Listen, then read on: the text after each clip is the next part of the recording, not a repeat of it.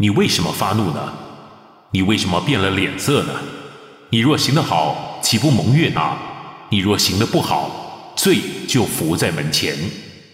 看到垂着脸的该隐，耶和华劝他快快悔改，好制服罪，不要让罪胜过他。该隐沉默不语，他并没有将神的话听进去，转向神，并且悔改，反而他的心更加刚硬，而原本对亚伯的嫉妒在心中发酵，渐渐变作仇恨，最终酿成了无法挽救的局面。那一天。该隐和亚伯在田间交谈，说着说着，该隐却突然发狠似的向亚伯打去。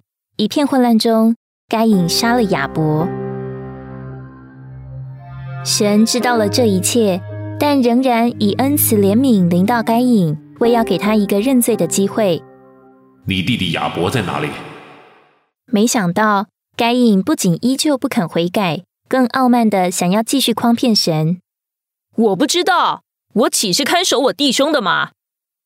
神见此，就说：“你做了什么事？你兄弟的血有声音从地里向我哀告，地开了口，从你手里接受你兄弟的血。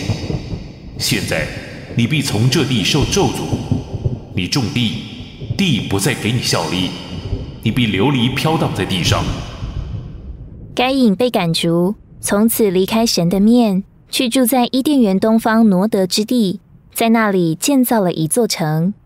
他的子孙渐渐为了谋生与享乐，发明了畜牧、音乐以及可以防卫的利器，产生出一套无神文化，完全与神的心意背道而驰。亚伯死了，该隐又被赶逐，于是亚当又与妻子生了一个儿子。神另给我们立了一个儿子代替亚伯，于是他们将孩子取名为赛特。赛特后来也生了一个儿子，起名叫以挪士，意思是脆弱必死的人。从以挪士开始，人才呼求耶和华的名。以挪士的后代中有一位名叫以诺，他与神同行三百年，并且生儿养女。直到神将他娶去，他就不再是了。以诺生了马土萨拉，马土萨拉生了拉麦，拉麦生了挪亚。在创世纪三章注入到人里面的邪恶种子，首先显在一件看起来很好的事上，就是敬拜神。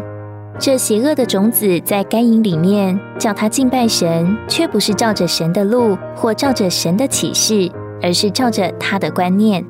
接着，这种子在他里面发展为嫉妒，然后发展为愤怒、仇恨、凶杀和谎言。因为该隐拒绝了神的路和神的警告，他就被撒旦那杀人者捉住，并与撒旦一同成了杀人的。该隐轻视他父母所传的福音，又摒弃了神的警告，因此他被撒旦推动，照着自己的发明侍奉神。至终，他完全被撒旦占有，成了杀人犯。这是人第二次的堕落。从该隐被驱赶的那个时候，地上的人就分成了两类，走在两条不同的路上。该隐不悔改，所以他和他的子孙都走向了撒旦的路。就是死亡的路，在创世纪第四章中，该隐和他子孙的谱系没有记载任何人的年龄，因为这谱系乃是失丧者的谱系，他们的年日在神面前不算数。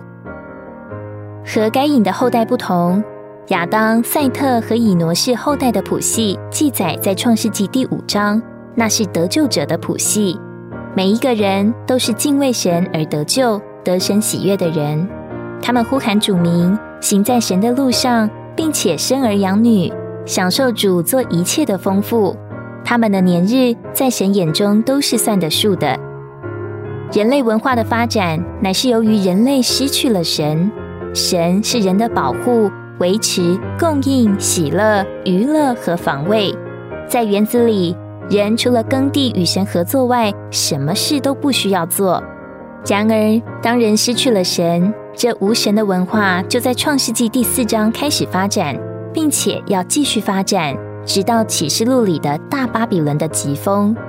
而这文化的结果是满足情欲、犯奸淫、互相争斗和凶杀。今天的社会不就是充满了这些吗？然而，感谢主，我们不在无神的文化里，我们都在亚当的家庭，是信福音的家庭。赛特认识了人的脆弱，以挪士是人类的第三代。因着他父亲为他取的名字，必定认识自己是非常软弱、无力、无可信靠的。所以，当神进来感动他，他就开始呼求神的名。借着呼求，一切的罪、邪恶和不洁之物都要呼出去，而一切积极的事物、主的丰富都要被吸入。